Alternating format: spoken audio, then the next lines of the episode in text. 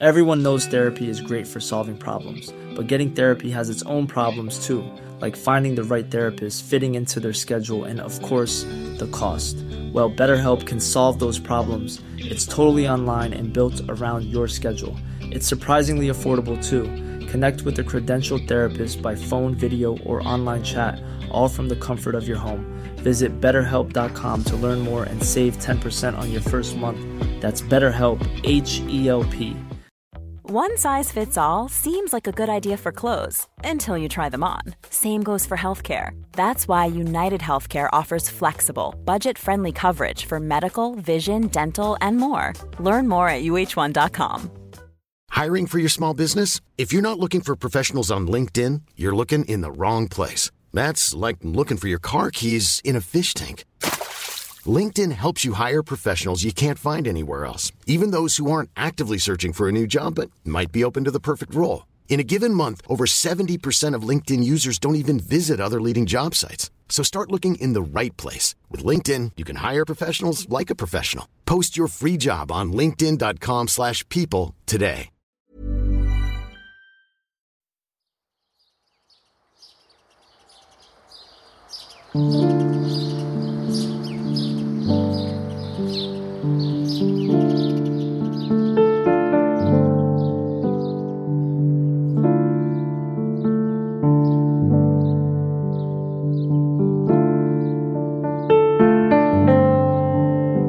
Was wäre, wenn dies unser letzter gemeinsamer Kaffee wäre?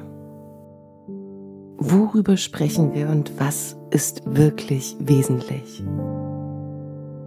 Was liegt uns so sehr am Herzen, dass wir unser Wissen, unsere Gedanken und Erfahrungen hier mit dir teilen möchten? Ich bin Viktoria Dressel und ich freue mich riesig, dass du mich gefunden hast und diesen Podcast Last Coffee Before Dying lauschst.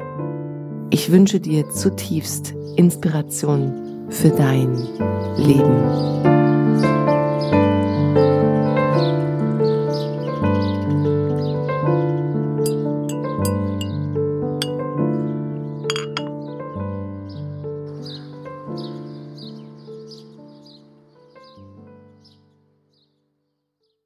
Du klingst sehr frisch, also überraschenderweise. Ja? Mhm. Ist es so? Ja. Okay, gut. Ja.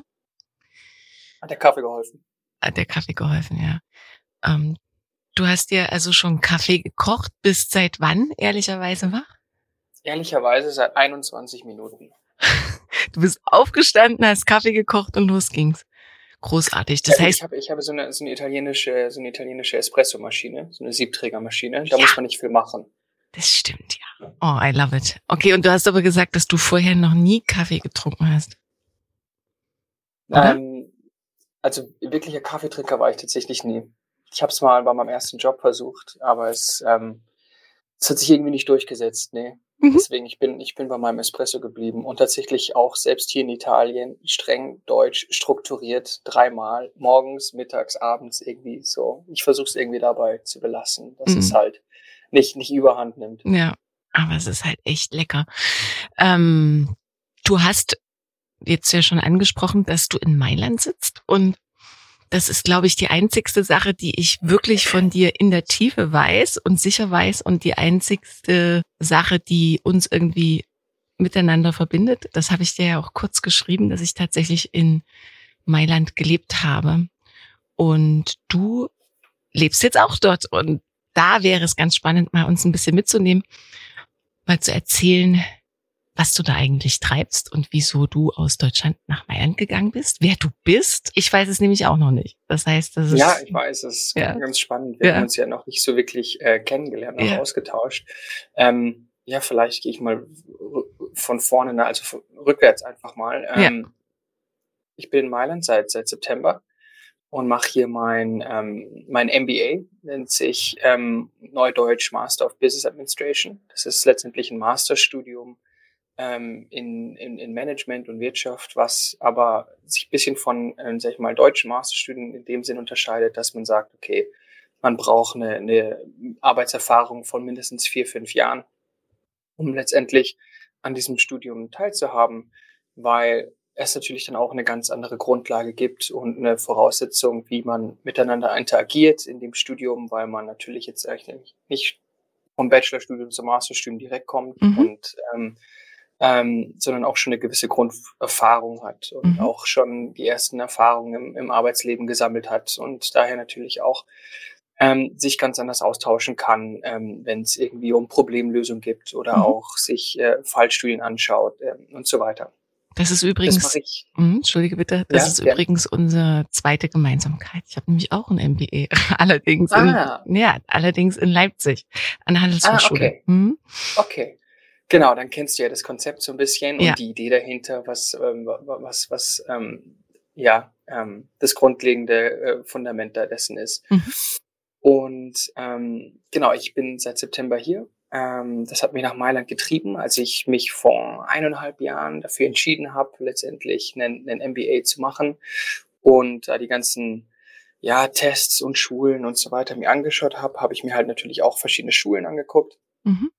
Und ähm, für mich war irgendwie so ein bisschen klar, dass ich gerne nochmal ins Ausland gehen würde und nochmal gerne in einem anderen Land leben würde.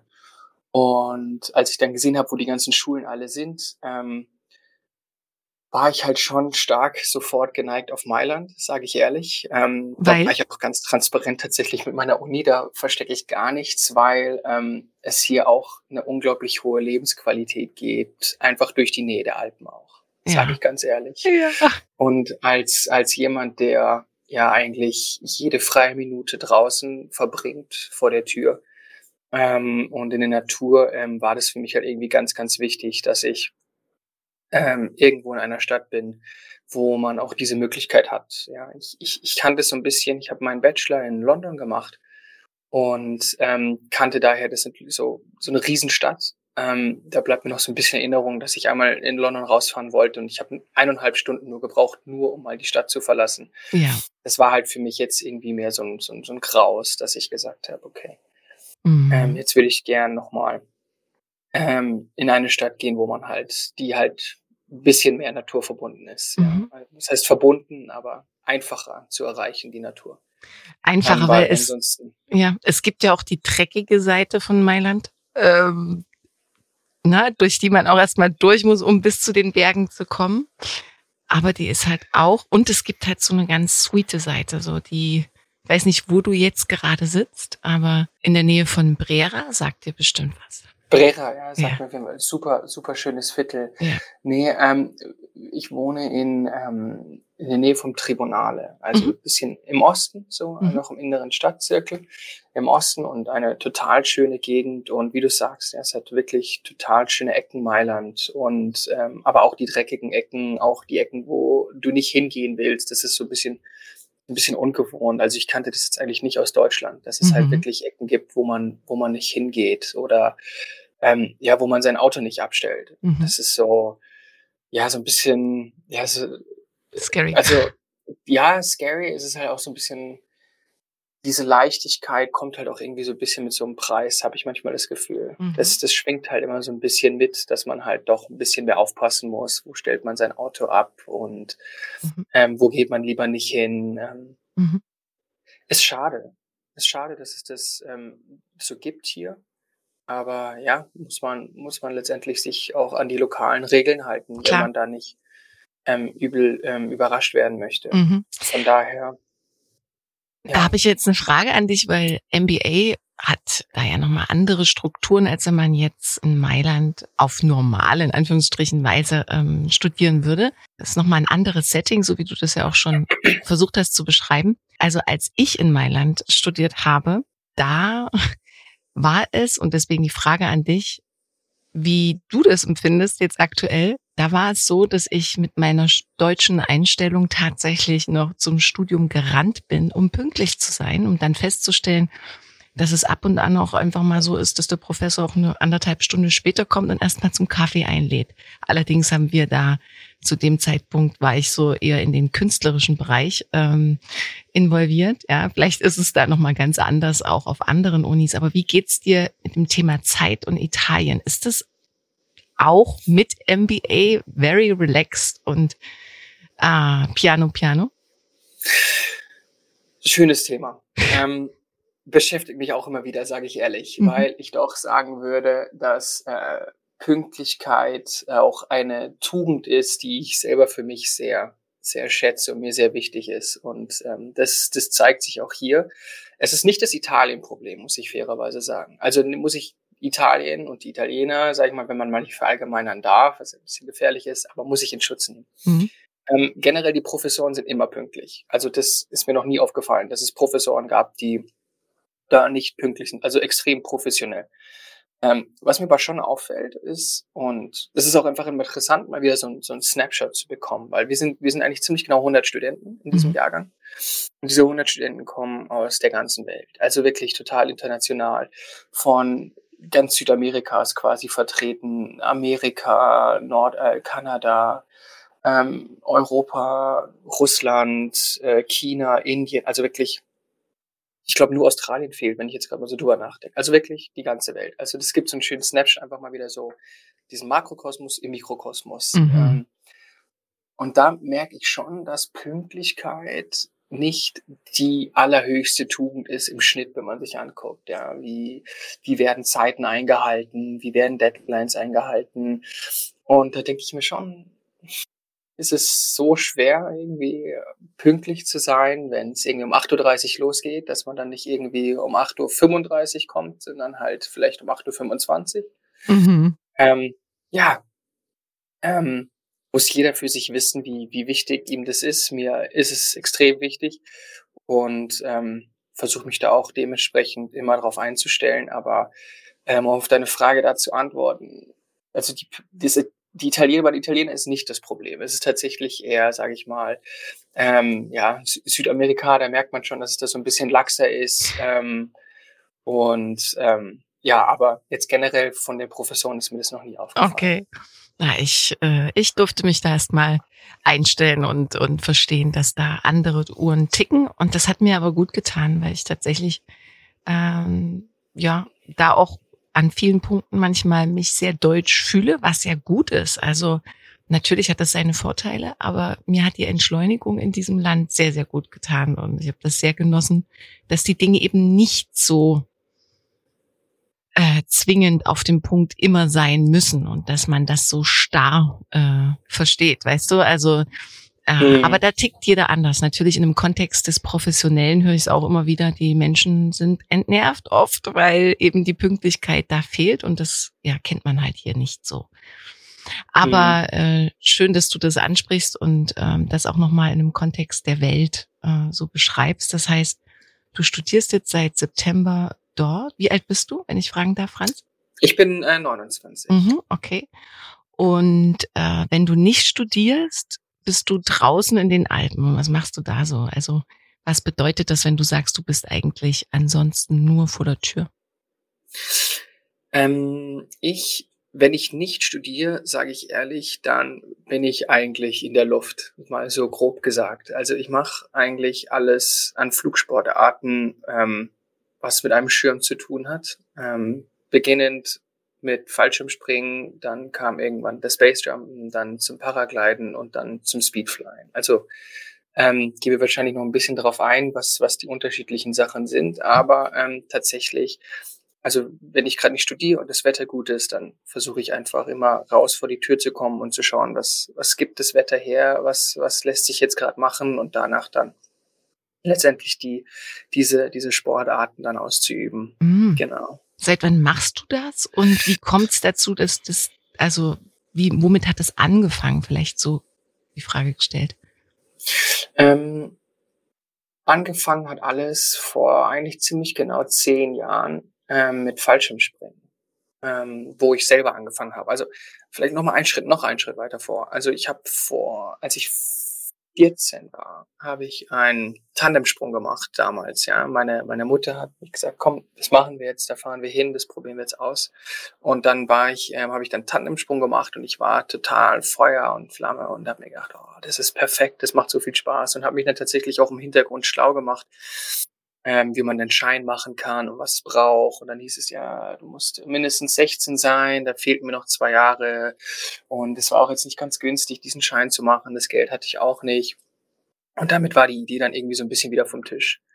dann habe ich 2012 habe ich Abi gemacht und ähm, war dann auch 18 und hatte dann auch so ein bisschen Geld zusammen.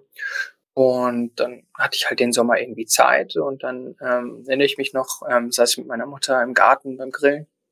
Habe ich gesagt, du, ich würde das eigentlich gern machen. Ich mache mich da jetzt mal schlau. Und dann habe ich am nächsten Morgen da eine Fallschirmschule im, im, im Allgäu in Leutkirch angerufen und äh, habe gefragt, ob sie da Verfügbarkeiten haben in den nächsten ja, Wochen. Meinten sie, ja, wir haben nächste Woche Montag, geht's wieder los, ein neuer Kurs, ob ich nicht dazukommen will. Habe ich gesagt, ja, perfekt, mache ich. Und dann ähm, bin ich dahin ähm, mit einem Zelt und habe mich da letztendlich bei denen einquartiert und bin dann da zwei Wochen geblieben und habe dann da in zwei Wochen meinen Schein gemacht. Und so ging eigentlich alles los. Und seitdem hat mich das so angefixt, dann, dass ich dann immer wieder ähm, dahin bin, eigentlich jedes Wochenende und dann auch Urlaube danach geplant. Und ähm, also damit ging dann letztendlich alles los.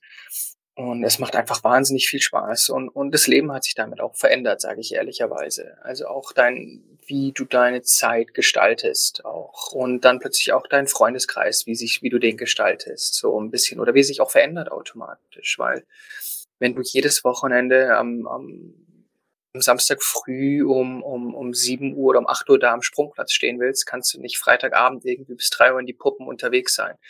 Von daher verändern sich dann auch irgendwie plötzlich so erstmal deine Prioritäten, aber dann natürlich auch irgendwann mal so ein bisschen dein, dein Freundeskreis und mhm. so weiter.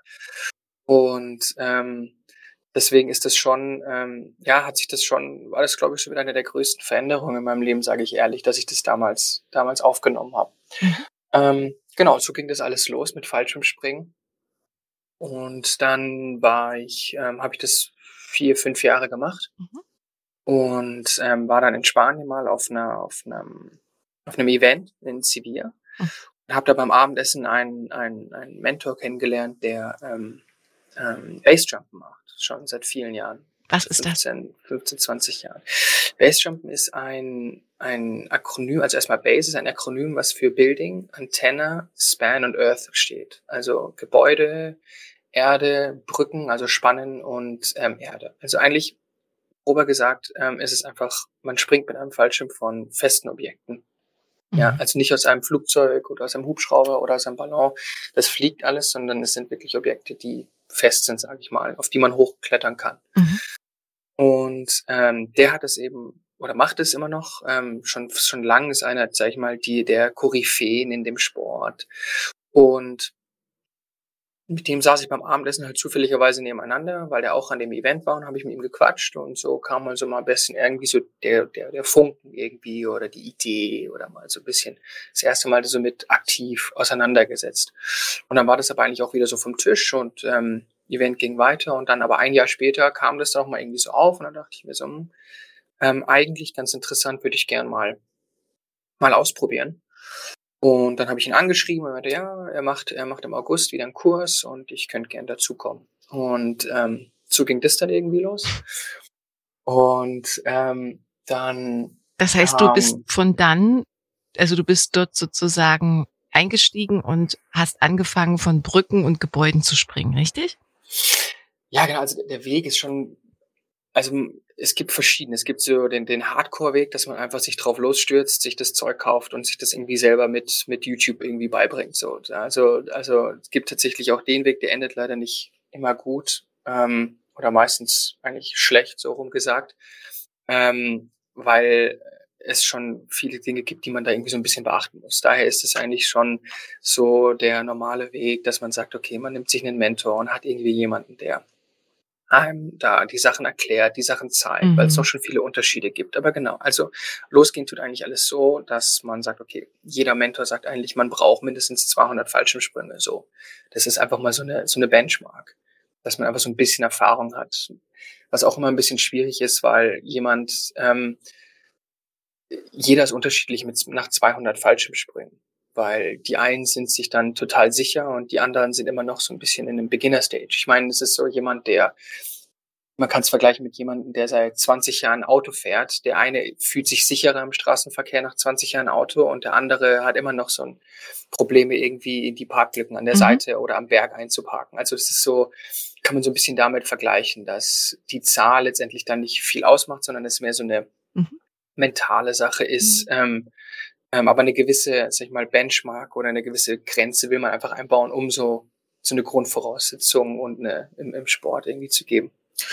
Und ähm, genau, also äh, es geht eigentlich so los, dass man, man fährt nach Kroatien. Das ist eigentlich so das, sag ich mal, Standardprogramm, ja, was jeder Mentor gleich macht, weil in Kroatien ist eine ganz bekannte Brücke, ähm, die sehr prädestiniert dafür ist, weil ähm, man perfekt auf die Brücke kommt, ähm, weil die Brücke perfekt einen, so einen kleinen Tritt bietet zum Abspringen, weil die Pfeiler sehr weit auseinander sind, weil eine riesen Wiese unten ist, wo man gut landen kann, weil ähm, ja, ist mehr oder weniger, sage ich jetzt mal, es ist legal in Kroatien. Das einzige Problem ist, dass es eine Autobahnbrücke ist und man halt sozusagen auf der Seite läuft und ähm, es ist ähm, auf dem Gehsteig letztendlich.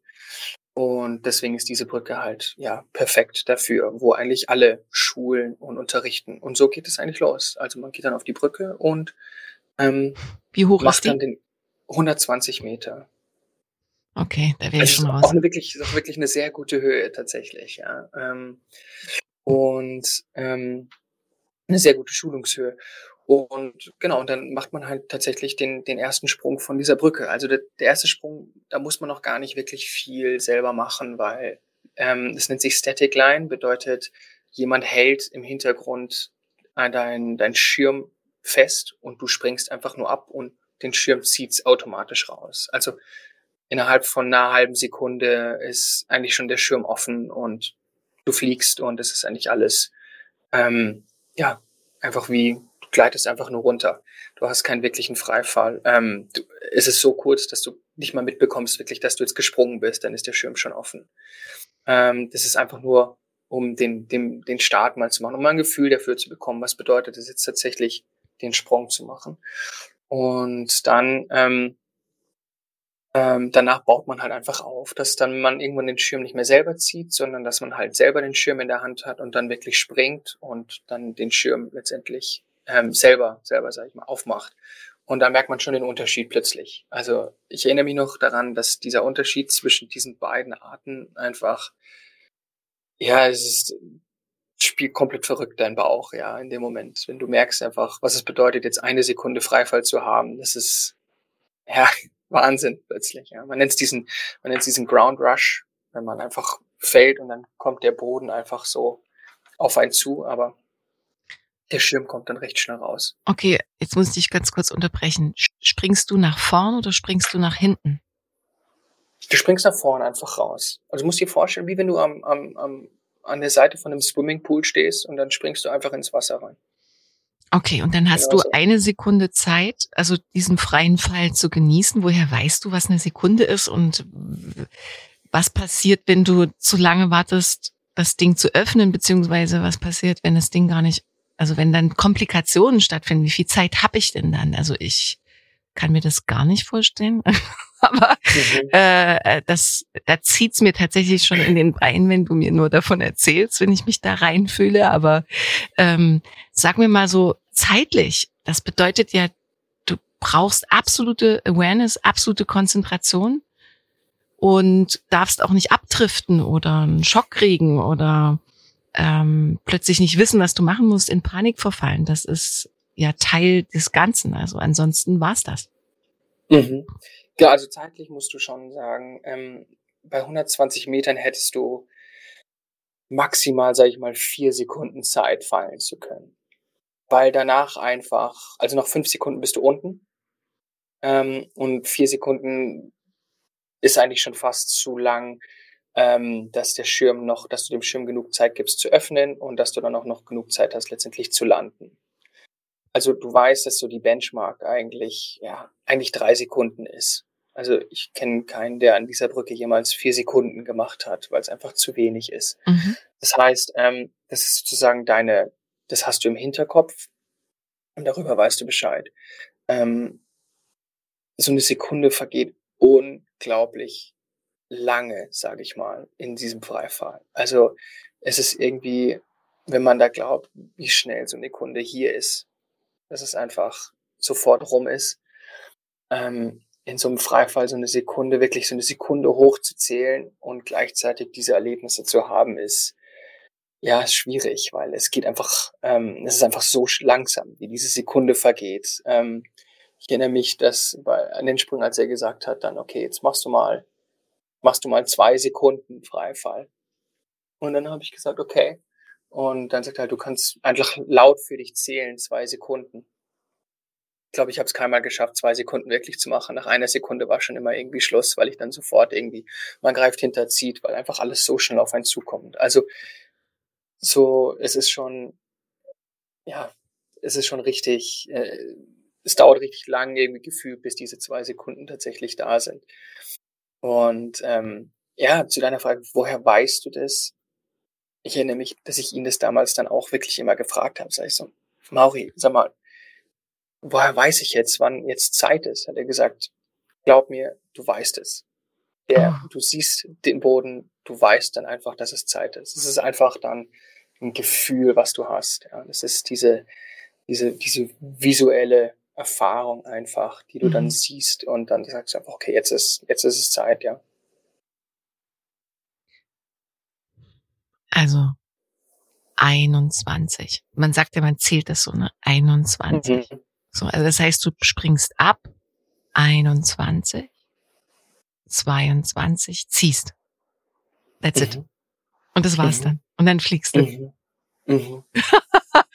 und ja, vorzustellen. Und was passt, also, weil du sprichst davon, was, was man da alles erlebt. Also, du sprichst ja davon, wie wäre, als wäre das irgendwie eine Woche Reise.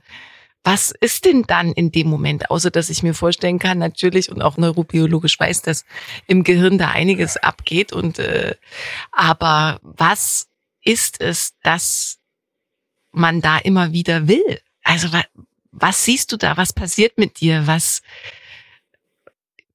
ich weiß gar nicht, wie ich das in Worte fassen soll. Ist das das Gefühl der absoluten Freiheit? Ist das dieses diese Möglichkeit wirklich mal fliegen zu, also dieses Fliegen, dieser freie Flug, was ist das, was, was dich da begeistert oder vielleicht auch der Blick? Du siehst ja dann alles und Richtung Erde, also kannst du dafür überhaupt Worte finden? Ich meine, ist auch schwer, ne? Ähm, auf jeden Fall. Also ich glaube, bevor wir da einsteigen mhm. und es einfach mehr, mehr Hintergrund gibt oder mehr Sinn macht, ich glaube, es ist wichtig, nochmal kurz zu unterscheiden, was es für Sprungarten ja, gibt, los, weil, weil ja. es ist so ganz, diese, diese, dieser Sportbase ist so facettenreich, dass da so jeder irgendwie mhm. sein, sein, ich sag ich mal, sein Favorite findet und mhm. den dann, sag ich mal, verfolgt. Und mhm. weil, sag mal, diese, diese niedrigen Objekte wie 120 Meter, gibt Leute, die lieben sowas, die lieben das, in, in Städte dann äh, von Gebäuden zu springen und nur Brücken oder nur Antennen und nur diese niedrigen Sachen zu machen. Mhm. Für mich was war immer klar, dass es irgendwie in die Berge ist und dass das so mein, mein Ding ist und dann sozusagen an den Bergen die hohen Sprünge zu machen. Also hohe Klippen dann letztendlich, die halt fünf, sechs, sieben, achthundert, teilweise über ja, ich glaube, das höchste, was ich gemacht habe, waren 1800 Meter Höhenunterschied oder sowas von Start zur Landung ähm, gesprungen bin. Und das ist, sage ich mal, mehr das, wo du dann plötzlich nicht zwei Sekunden hast oder eine Sekunde hast und dann plötzlich über, ja, teilweise bis zu einer Minute redest, eine Minute Freifall. Und ähm, das ist eigentlich mehr das, wo ich ja voll drauf hängen geblieben bin, wo ich gesagt habe, okay, das ist wirklich das, was was mich was mich kriegt so und was mir Spaß macht, so, weil ich glaube, mit dem Hintergrund macht es jetzt auch mehr Sinn, wenn ich die Frage beantworte, was, warum macht man das oder was fühlt man, weil es ist so ganz viel, was ich in dem Moment fühle. Mhm. Ähm, ich glaube, also was natürlich auch erstmal eine der größten Komponenten ist, ist diese einfach das Draußensein, das Wandern, das in den Bergen sein, in der Natur, weil wenn ich dir jetzt sage, dass für manche Sprünge, wo ich 45 Sekunden Freifall habe, wo ich am Ende fünf Stunden für wander, dann denkt man sich schon, wenn man das jemandem sagt, so fünf Stunden wandern für 45 Sekunden. Really? Ja. ja. Warum? Ja, und das ist natürlich schon, ähm, da passiert total viel. Also erst natürlich das, das, was so schön ist, das Wandern einfach. Das sind somit die schönsten Gebiete in der Schweiz oder in Dolomiten, wo man dann hochläuft und es sind spezielle Wanderungen und sind auch teilweise Wanderungen, wo du keinen anderen Menschen triffst, weil da oben halt auch nichts mehr ist, weil die Wege jetzt auch nicht so schön sind ähm, oder auch nicht so schön nur zum Runterlaufen sind. Und ähm, das ist ja das Schöne, dass man ja nicht mehr runterläuft. Ähm, wenn man oben ankommt und das Wetter alles stimmt, ähm, sondern dass man halt eben ja, runterspringt letztendlich. Ja. Aber dann oben auch einfach, es ist so ein, so ein Mix aus Gefühlen, wenn man dann oben ist und dann mit seinen Freunden oben ist, dann nochmal kurz alles bespricht, irgendwie sich das Wetter anschaut, die Gegebenheiten anschaut, so auch so ein bisschen das zu planen, dann alles. Aber sich dann auch letztendlich fertig zu machen und dann geht so ein bisschen so, dann geht schon die Nervosität so los, ja, dann macht man sich fertig, dann zieht man sich an, dann checkt man alles, ähm, und äh, überprüft nochmal, ob das alles stimmt. Ja, und dann, dann baut sich diese Nervosität einfach im Inneren so auf und, und ähm, dann geht man letztendlich vor an die Kante, dann schaut man nochmal runter. Und dann brauchst einfach schon ja extrem viel Überwindung, letztendlich dann auch diesen Schritt zu machen. Ja, und einfach zu sagen, okay, jetzt passt einfach alles. Du hast jetzt alles gecheckt, du bist bereit für den Sprung. Ähm, du fühlst dich wohl mit dem Sprung, weil natürlich jeder Sprung auch unterschiedliche Schwierigkeiten hat. Ein Sprung ist wieder andere. Ähm, von daher ist es auch ganz, ganz wichtig, dass man einfach selber sich hinterfragt, ähm, welches Level man hat und ob das jetzt wirklich eine gute Idee ist, jetzt diesen einen Sprung zu machen, ob man bereit dafür ist und einfach so diese ganzen, sag ich mal, Reflexionen, die man in dem Moment einfach da oben hat. Aber dann, irgendwann hat man sich dann entschieden und sagt, okay, jetzt springe ich, es passt. Und dann drückt man sich ab und ja, springt. Und aber in dem Moment, wo du abspringst und diese Entscheidung getroffen hast, da ist dann sofort irgendwie, lässt dann alles los. Ja, man ist dann in so einer in so einem Moment der Freiheit einfach, dass es dich, dass du auch, ja, jetzt keine Gedanken mehr machen, machst in dem Moment, ob jetzt du jetzt alles gecheckt hast oder nicht, weil du einfach dann, ja, ich, ich würde jetzt, das klingt jetzt ein bisschen hart, aber so mit der Gleichgültigkeit, weil du kannst es jetzt eh nicht mehr ändern. Jetzt bist du einfach in dem Moment und machst einfach das Beste draus einfach und genießt es einfach, weil jetzt kannst du nichts mehr checken, jetzt mhm bist du im freien Fall. Jetzt, jetzt fliegst du. Mhm. Und dann einfach auch das Gefühl, wenn dann die, die, dieser Moment der Stille, das ist eben anders wie beim Fallschirmspringen, wo, wenn du aus einem Flugzeug springst, ähm, hast du sofort die Anströmung der, der Luft, weil ein Flugzeug ja fliegt und dadurch, dass du an, sofort Anströmung hast bei einem Flugzeug, hast du auch sofort, sage ich mal, ähm, die Möglichkeit, dich irgendwie in der Luft zu bewegen. Mhm. Das hast du im, im Base nicht, weil du in tote Luft reinspringst. Die steht ja um dich rum. Von daher brauchst du erstmal vier, fünf Sekunden, bis so viel Anströmung da ist, dass du letztendlich die Möglichkeit hast, zu fliegen. Ja, also wirklich wegzufliegen vom, vom Felsen. Und dieser Moment, dieser, dieser Stille und dann dieses Gefühl, wenn die Geschwindigkeit dann aufbaut und was passiert, ist total magisch einfach, weil du dann wirklich ja, irgendwann, irgendwann nach drei, vier, fünf Sekunden fliegst du dann einfach und merkst, wie du dich nach vorne bewegst und dann einfach rausgleitest und dann, ja, dann ist es einfach so auch ein, ja, einfach ein Spaß auch wirklich. Also es macht wirklich Spaß, dann einfach da zu fliegen und dann kommt der Moment, wo du den Schirm öffnest, da ist dann die Konzentration auch nochmal extrem hoch, weil du symmetrisch sein willst, weil du nicht zu tief sein willst. Also da ist einfach ganz, ganz viel Konzentration dann auch erforderlich. Und dann öffnest du den Schirm und ähm, ja, und dann, wenn der Schirm, wenn du dann hoch guckst, weil das zieht dich schon nach hinten, weil du schon eine ziemliche Vorwärtsgeschwindigkeit hast. Und so, ja, 200 kmh, dann zieht dich das schon nach hinten wirklich. Und dann siehst du, wie dieser Schirm aufgeht. Und wenn dieser Schirm dann aufgeht, das dann einfach, also so ist es bei mir dann einfach immer diese, ja, diese Anspannung, diese Grundanspannung, die du schon von Anfang des Sprungs hast, lässt dann einfach so, so schlagartig nach. Mhm. Weil dann der, die, der Schirmflug letztendlich, sage ich mal, ja, das sind ähm, Schirme, die können nicht, äh, ja, kollabieren oder einklappen oder die sind genau für sowas gemacht. Also es sind diese Omnibusse in der Luft, ja, also die, ja, die kann man überall landen, die sind perfekt vom Handling und ähm, von daher ist es dann für mich immer so ganz klar, okay, jetzt ist irgendwie, es ist nicht vorbei, man muss immer noch aufpassen, aber trotzdem so, sag ich mal, das Grundlegende äh, ist, ne, die Gefahr ist irgendwie vorbei, dann so, immer so gefühlt. Mhm. Da ist dann hm. diese Erleichterung, kickt dann so rein. Und ja, es ist unfassbar, dieses Gefühl, ja. An was denkst du, wenn du fliegst? Wahrscheinlich gar nicht. Tatsächlich gar nichts. Ja. Ach Gott, ja.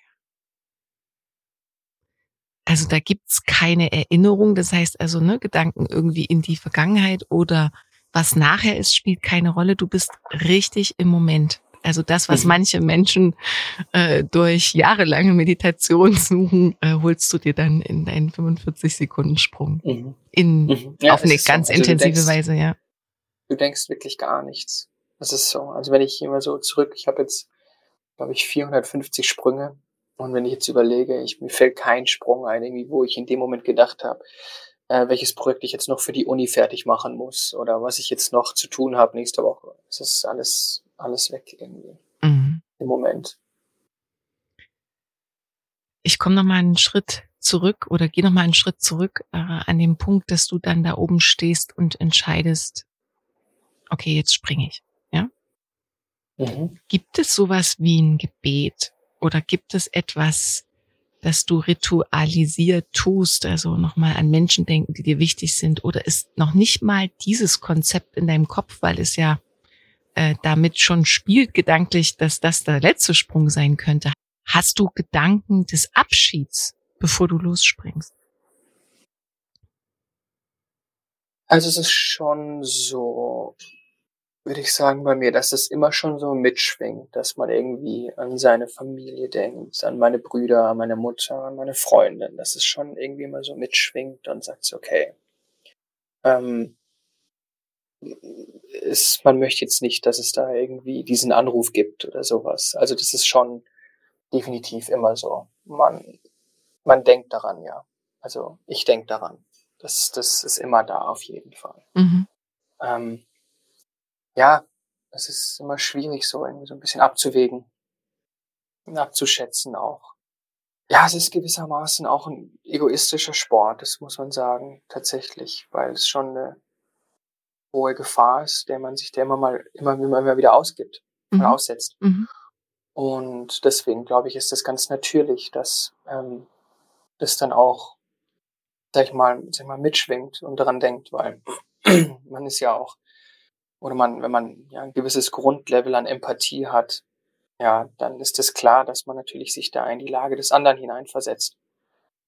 Oder der anderen und sich dann überlegt, okay, wie wäre das jetzt für mich, wenn, sage ich mal, mein Bruder sich jedes Wochenende irgendwie von irgendwelchen Klippen springt und da letztendlich diese Gefahr hat, so schön es auch sein mag, das Gefühl, was er hat. Aber ähm, ja, am Ende ist es immer noch gefährlich. Und mhm. das, das ist so bei einem, bei einem Unfall, egal was für ein Unfall, ja, Auto, Motorrad, Fallschirm, egal was es ist, Arbeitsunfall, ähm, es ist immer schwieriger, glaube ich, am Ende für die Hinterbliebenen. Ja. Als jetzt für den, dem, den es jetzt zutrifft. Mhm. Ja, damit umzugehen. Und von daher ist es für mich immer so, dass das mitschwingt, ja, muss ich sagen. Mhm. Jetzt bist du ja noch recht jung und man könnte, äh, sagen wir mal, auch Menschen unterstellen, oder man könnte es so als Klischee vielleicht auch mal so einwerfen, je jünger ich bin, umso weniger mache ich mir Gedanken darüber, dass irgendwas passieren kann und bin vielleicht auch einfach ähm, mutiger, ähm, vielleicht auch an manchen Punkten naiver, tollkühner. Äh, das heißt, du darfst dich ja, hast das sicherlich über die Jahre auch gelernt, nicht überschätzen, aber auch nicht unterschätzen. Also es ist so genau dieser kleine ja, diese, diese, dieser kleine Bereich, in dem du dann abwägen darfst, tue ich es oder tue ich es nicht? Ja, was ist Gefahr hier an der Stelle? Ich bin doch jetzt keine fünf Stunden hochgelaufen, um dann zu sagen, ich springe nicht. Auch das ist ja dann sehr weise eigentlich in dem Moment, wenn man das fühlt oder da die Intuition sagt, nee, das ist keine 100 Prozent, das sind ja alles die Gedanken, die du, die du auch erwähnt hast, ne, die dann nochmal so durchs System laufen. Ähm, würdest du sagen, du bist über die Zeit hinweg, das sind jetzt zehn Jahre, weiser geworden? Und gibt es auf die 450 Sprünge, die du schon gemacht hast, im Rückblick den Gedanken, na, das war auf jeden Fall grenzwertig. Das würde ich heute so nicht mehr tun. Ähm ja, es ist schwierig. Es ist schwierig aus dem Grund, weil ich sage, du mit der Zeit bekommst du auch mehr Erfahrung und du machst mehr Sprünge und du bekommst mehr Erfahrung und durch mehr Erfahrung bekommst du auch natürlich immer mehr Sicherheit, weil du dich wohler fühlst. Ja. Ähm, mit gewissen Situationen oder weißt, du kannst gewisse Situationen besser, besser handeln. Mhm. Und die Schwierigkeit ist dann eigentlich immer abzuwägen, so, dass man sich selber mal nochmal aus der, sag ich mal, Vogelperspektive sieht und sagt, okay, warte mal kurz.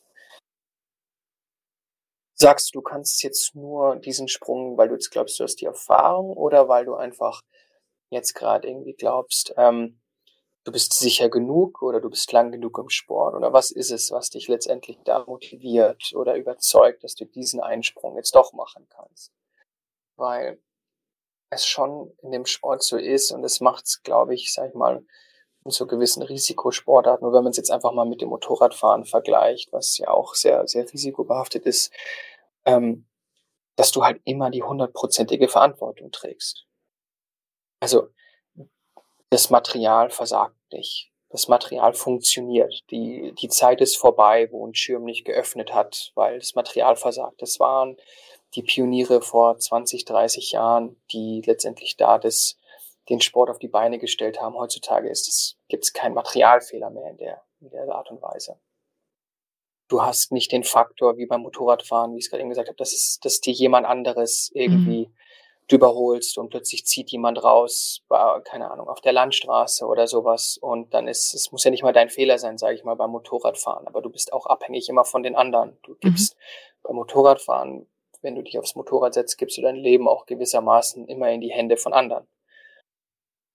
Das ist bei dem Sport überhaupt nicht so. Du hast am Ende alles selber in der Hand. Es gibt keine Materialversagen, es gibt kein, ähm, es gibt keinen Einfluss von anderen.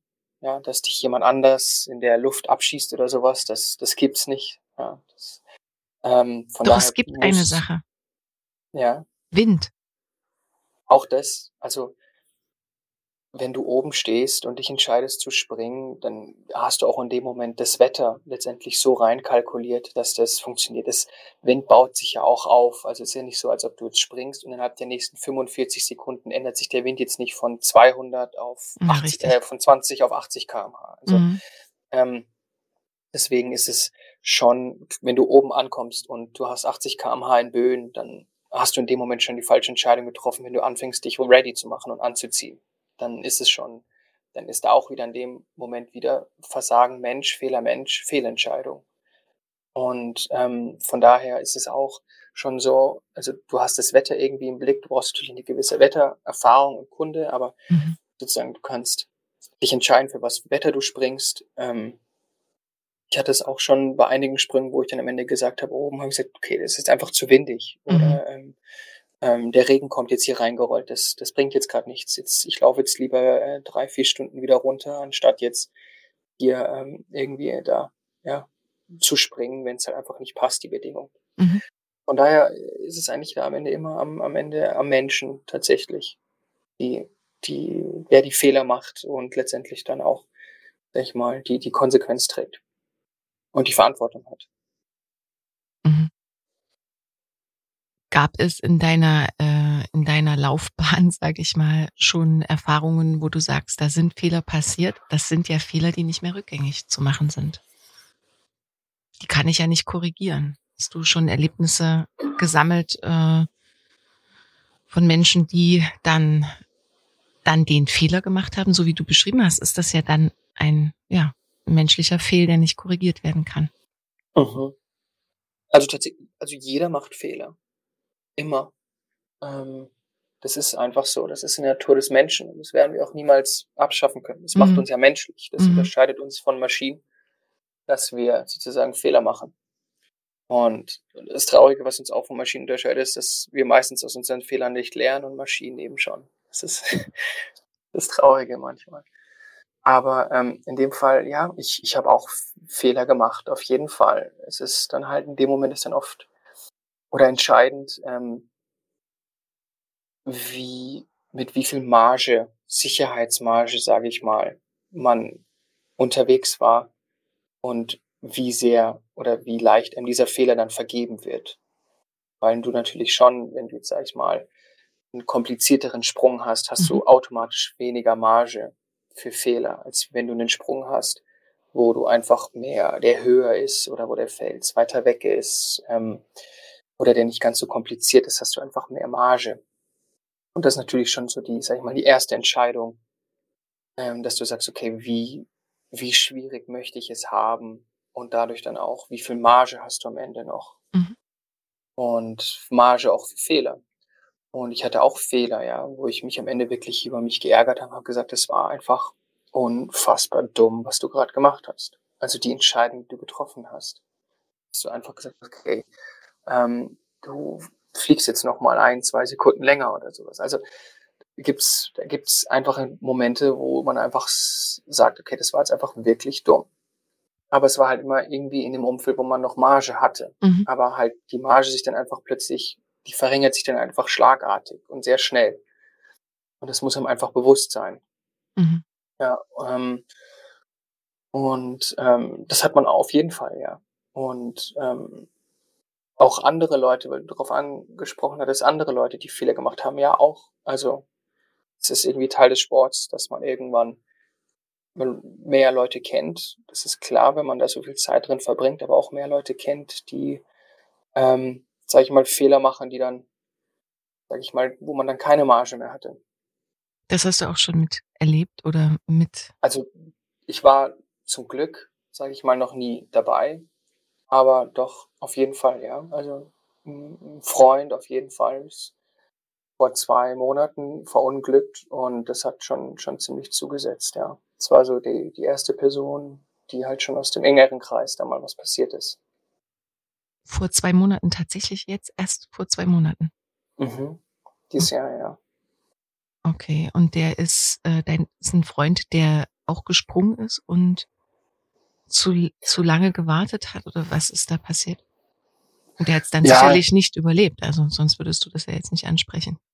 Nee, er hat es leider nicht überlebt. Ähm, ähm, ja, es ist ziemlich, ziemlich am Anfang passiert, dass er den, den, den, den Fels da touchiert hat und ähm, dann letztendlich gedreht wurde. Also auch da war es am Ende auch wieder der Faktor Mensch letztendlich. Nicht, nicht stark genug abgedrückt hat vom Fels und letztendlich da den Felsen berührt hat. Gleich am Anfang. Okay, oh Gott. Ja, es ist, es ist ein Sport, der halt einfach auch mit, mit, mit Risiko kommt. Das ist so. Mhm. Das hat dich ähm,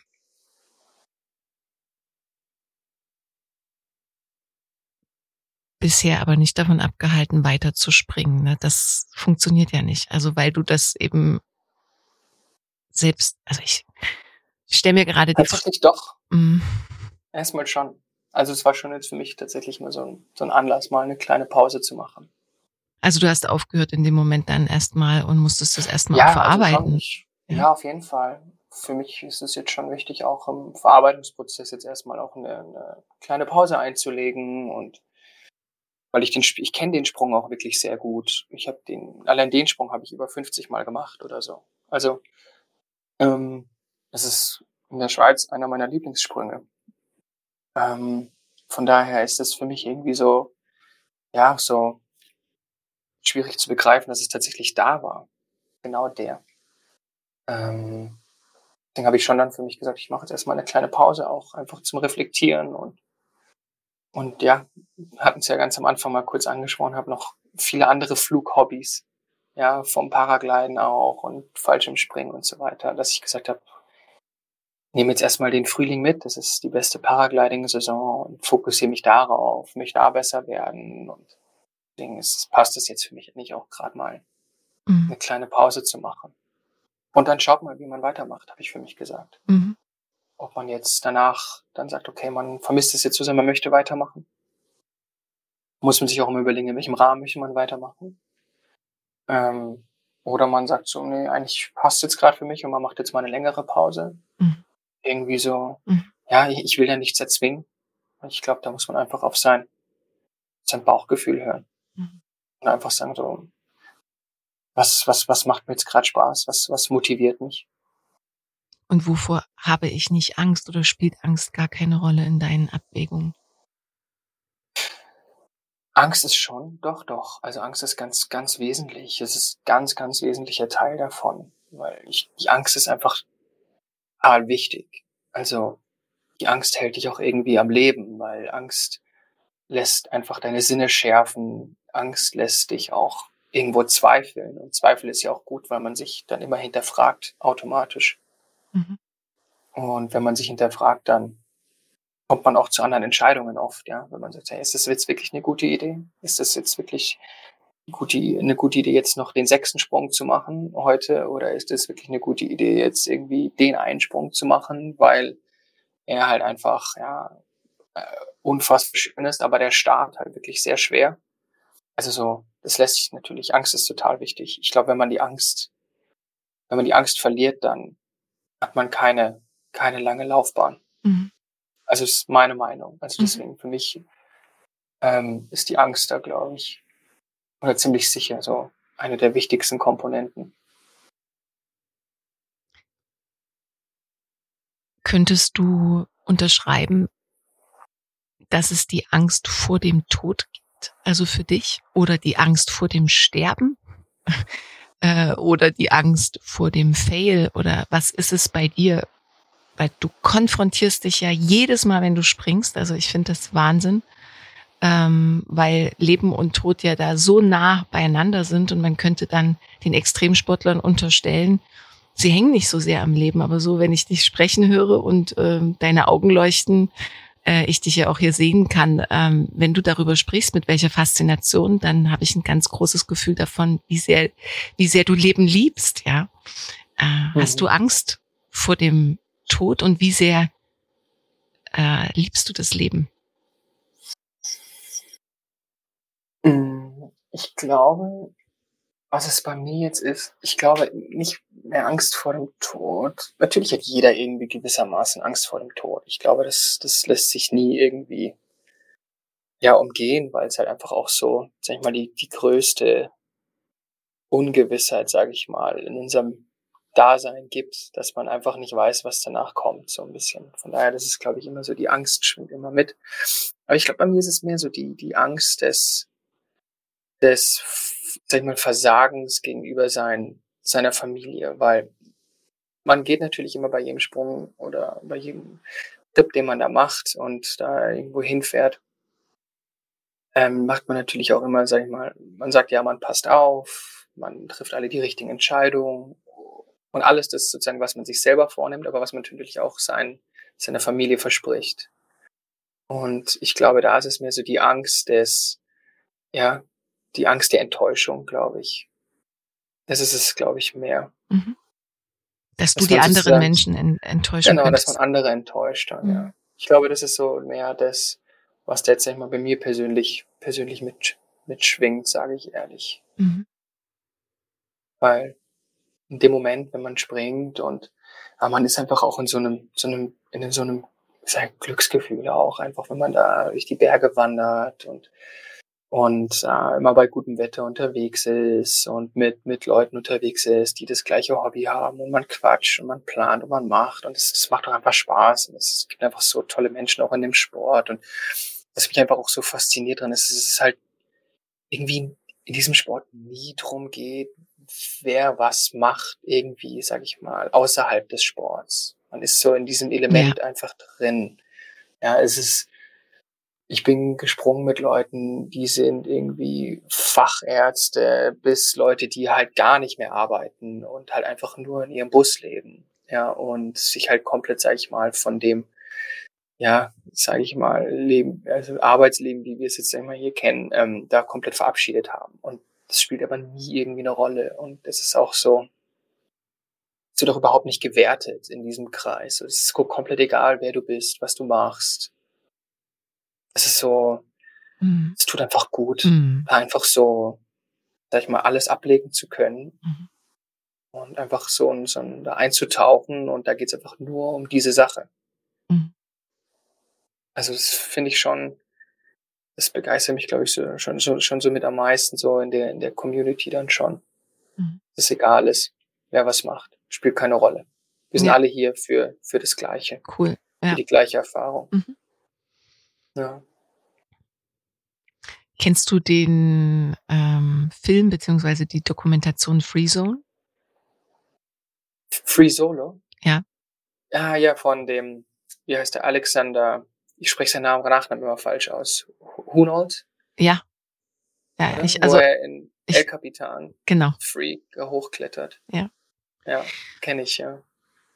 Äh, da ist ja auch die Mutter mit äh, erwähnt worden und auch die Beschreibung äh, in dem Moment, als er sich dann nach langer Zeit oder Ewigkeiten dann verliebte, wie das auch sein, ja, seine, seine Praxis auch etwas durcheinander gebracht hat und er mit ganz, ganz anderen Gedanken dann natürlich auch die Entscheidung treffen musste, wann er klettert, ob er noch weiter klettert, wie er weiter klettert. Also das hat ihn natürlich ähm, etwas beeinflusst. Also die Mutter selbst hat ja in dem Interview gesagt oder auch in dieser in diesem Bericht beschrieben, äh, dass es ihr gar nicht möglich ist, darüber nachzudenken, was ihrem Sohn jetzt passiert oder nicht. Sie hat sich einfach damit arrangiert. Und ja, es ist die Mutter und äh, sie hofft einfach das Beste, aber sie kann nicht immer daran denken, es könnte jetzt was passieren, weil dann würde sie ja einfach eingehen, ja, weil er ja mhm. auch Extreme, immer wieder Extreme sucht und und auch Extreme eingeht. Und dann kam die Freundin ins Spiel und plötzlich passierten so kleine Unfälle und er hat realisiert, wie anders er überlegt oder Entscheidungen trifft. Ähm, Frage an dich.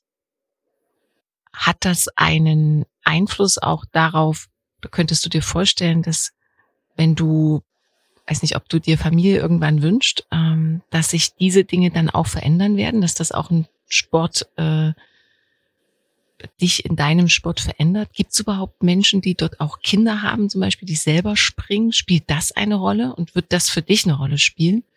Also ich als Mutter kann dir sagen, wenn ich dir zuhöre, ähm, kriege ich, zieht sich alles in mir zusammen und ich wüsste nicht, wie ich das aushalten kann, zu wissen, dass mein Sohn so etwas tut. Und ähm, Gleichzeitig war es ja deine Mutter, die dich dazu sogar inspiriert und animiert hat. Ah, wie ist das bei dir? Mm, ähm, ich glaube, dass dieses Gefühl, was man dann, glaube ich, entwickelt, auch, du es gerade beschrieben hast, von dem Alexander, ähm, dass ich glaube, dass das einfach auf natürliche Art und Weise kommt. Und ich glaube, dass man das dann einfach nicht, oder dass ich das dann nicht irgendwie versuchen würde zu unterdrücken oder versuchen zu leugnen oder versuchen zu ignorieren. Mhm. Ähm, ich glaube, das muss man einfach so, so auf sich zukommen lassen. Mhm. So wie ich es jetzt auch irgendwie gerade tue, dass ich sage, so, es fühlt sich einfach gerade richtig an, eine, eine, Pause zu machen, einfach so ein bisschen zu reflektieren. Mhm. Und ich glaube, wenn, ähm, man mal Familie hat oder selber, sag ich mal, eine Familie aufbaut, ähm, glaube ich, kommen solche Entscheidungen dann irgendwie und solche Gefühle automatisch. Und man, glaube ich, setzt dann automatisch seine Prioritäten anders. Mhm. Also ich, ich versuchte jetzt irgendwie für mich irgendwie nichts im Vorfeld zu planen oder festzuziehen, Regeln zu machen, dass ich sage, okay, wenn jetzt ich Kinder habe, dann mache ich nur noch so viele Sprünge im Jahr oder nur noch diese Sprünge im Jahr oder keine Sprünge mehr im Jahr oder mache nur noch, äh, äh, sag ich mal, Anführungszeichen, nur noch Paragliden, mhm. also was ja auch unglaublich viel Spaß macht. Ähm, mhm. will es gar nicht abwerten. Ähm, ich lasse das, habe ich mir irgendwie vorgenommen, ich lasse es einfach so auf mich zukommen. Mhm. Ja, aber es ich könnte der, dass der Körper oder dass der, dass der Kopf dann automatisch irgendwie so dir das Gefühl gibt, Mhm. dass du sagst, so, nee, das passt jetzt einfach gerade nicht für mich. Aber auch, wenn man es jetzt nochmal, sag ich mal, ganz, ganz, ganz rational betrachten will, ist es für mich schon natürlich schon, wenn du dich für entscheidest, eine Familie zu gründen, dann kommt das auch mit einer gewissen Verantwortung letztendlich. Ja, sag ich mal. Und ähm, muss man sich dann überlegen, wie das, wie, wie das vereinbar ist, ob das vereinbar ist. Aber auch das will ich so ein bisschen dann tatsächlich mir für den Moment aufheben, als jetzt, sag ich mal, so im Vorhinein so wie so ein, wie so ein Regelbuch zu schreiben, irgendwie, weil wer weiß, wie es kommt. Mhm. Ja, es könnte ja sein, dass es äh, auch Menschen gibt, die beispielsweise so sehr äh, diesen Sport auch lieben, dass sie unbewusst äh, es gar nicht dazu kommen lassen, zum Beispiel eine Familie zu gründen. Das kann man ja beeinflussen und muss man ja auch irgendwie entscheiden, ob man das möchte oder Mhm. nicht. Ähm, aber du wünschst dir schon Familie irgendwann. Ja, auf jeden Fall. Mhm. Doch schon. Cool. Definitiv, ja. Und deswegen also zu deiner Frage auch, also es gibt auch Leute im Sport, die, die Familie haben und auch springen, auch aktiv springen. Ähm, und ja, also man, man sieht es schon. Mhm. Wenn ich dich so reden höre, dann ähm, habe ich den Eindruck, dass du sehr genau weißt, was dir gut tut, was dir Freude macht, was du brauchst und was deine Ziele so sind und die ziemlich gut äh, verfolgst, sehr frei lebst. Gibt es in deinem Leben überhaupt noch etwas, was du tust, nicht weil du es wirklich willst? Hm, Das ist eine schwierige Frage. Ich glaube, wir alle tun irgendwo Sachen, die wir nicht wirklich wollen. Aber ich glaube, dass viele von den Sachen oft so im, im Unterbewusstsein so ein bisschen passieren und diese Entscheidung. Kommt dir irgendwas, fällt dir irgendwas ein, wo du sagst, ja, also, ja, ob ich das jetzt wirklich will? Und ich tue es trotzdem. Mir fällt jetzt kein konkretes Beispiel ein, aber es ist natürlich schon so, dass gewisse Dinge einem schwerer fallen als andere. Und manche gehen leichter irgendwie, sag ich mal, äh, von, von der Hand als andere.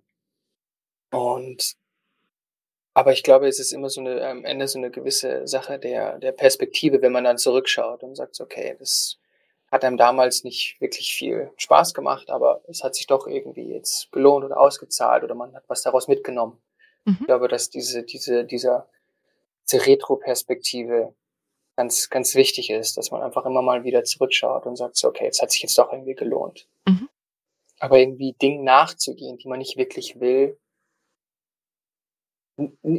nicht, dass es mir jetzt bewusst ist, um ehrlich zu sein. Mhm. Ja. Okay, wenn ich die Frage anders formulieren müsste, dann würde ich dich fragen, gibt es etwas, ähm, das dich unfrei macht? Oder noch direkter, was macht dich unfrei? Was mich unfrei macht, ich glaube, es ist natürlich schon so, dass man sich überlegt, und sage ich jetzt auch gerade mal, wenn ich jetzt so ein bisschen auch auf mein aktuelles Kapitel schaue, wo ich gerade stehe, irgendwie stellen sich gerade schon so ein bisschen die Weichen, in, in welche Richtung möchte man gehen, ähm, in welche berufliche Laufbahn möchte man gehen, natürlich. Und das bedeutet dann auch letztendlich, ähm, ja, wie, wie, wie, wie viel Zeit hat man für die Dinge am Ende, die man gerne macht? Und wie viel Lebenszeit gibt man gerne her oder, oder tauscht sie ein, sage ich mal. Und ähm, von daher ist es schon so für mich jetzt gerade so eine Phase, wo ich einfach sagen muss, okay, ähm, wa- was ist dir wichtig im Leben und welchen, sag ich mal, Trade-off hast du dann am Ende auch? Und das ist dann für mich schon auch so, kommt mit dieser, sag ich mal, Unfreiheit dann, ja, ähm, dass man sagt, okay, wie viel Möglichkeit hat man dann noch am Wochenende, jedes Wochenende irgendwie rauszufahren? Und für mich ist es schon, ja, der, der Begriff, sag ich mal, oder das Gefühl von Freiheit, ja.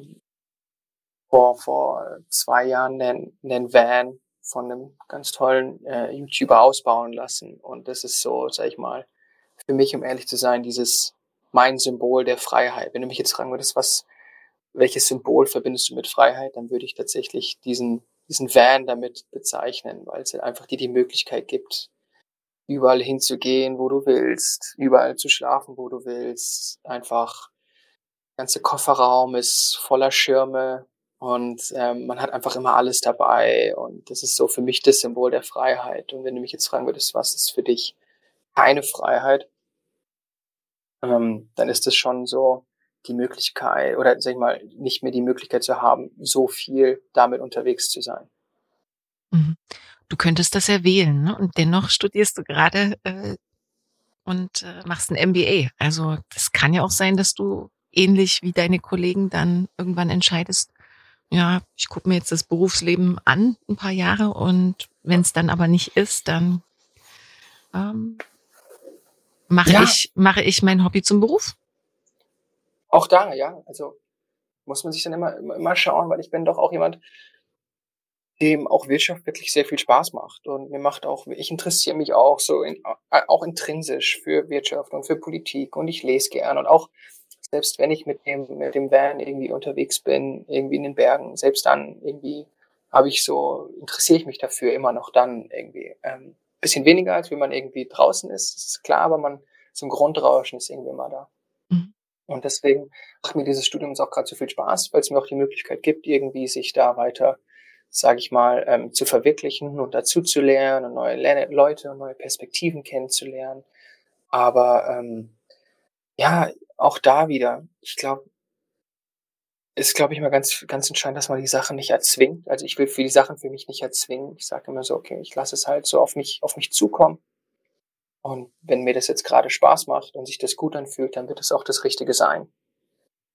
Cool. Aber, ähm, mhm. Wenn sich's, wenn sich's irgendwie nicht gut anfühlt und man, man, man zwingt sich jeden Morgen irgendwie ins, ins Büro oder ähm, habe ja davor auch vier, fünf Jahre ähm, in der Bank gearbeitet und da ähm, hatte ich jetzt auch nie das Gefühl, dass ich mich jeden Morgen da dahin gezwungen habe irgendwie. Ich bin gerne jeden Tag dahin gegangen. Nicht jeden Tag, das ist glaube ich auch natürlich. Man hat, das wäre jetzt gelogen, wenn man sagt, jeden Tag hat man irgendwie Lust. Aber wenn man draufschaut im Großen und Ganzen macht es Spaß, dann ist es das Richtige. Mhm.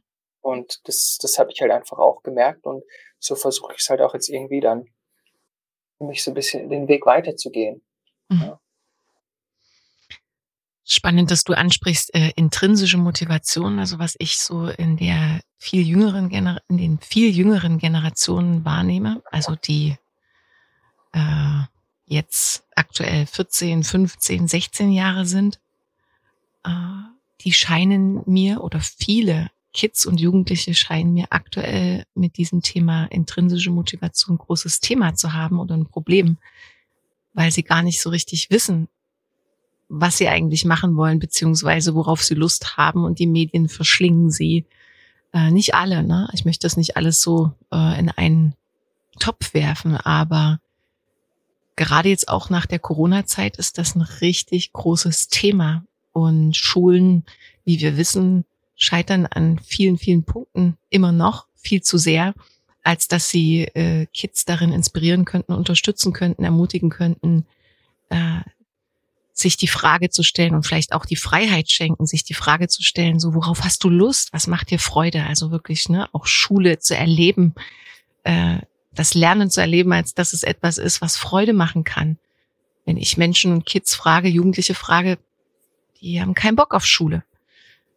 Frage an dich, woher hast du diese Motivation, diese dieses Wissen darüber, was dir Freude macht? Wie kann man das finden? Und wenn du jetzt Jugendlichen beraten müsstest oder äh, ja der Lehrer bist, wie können junge Menschen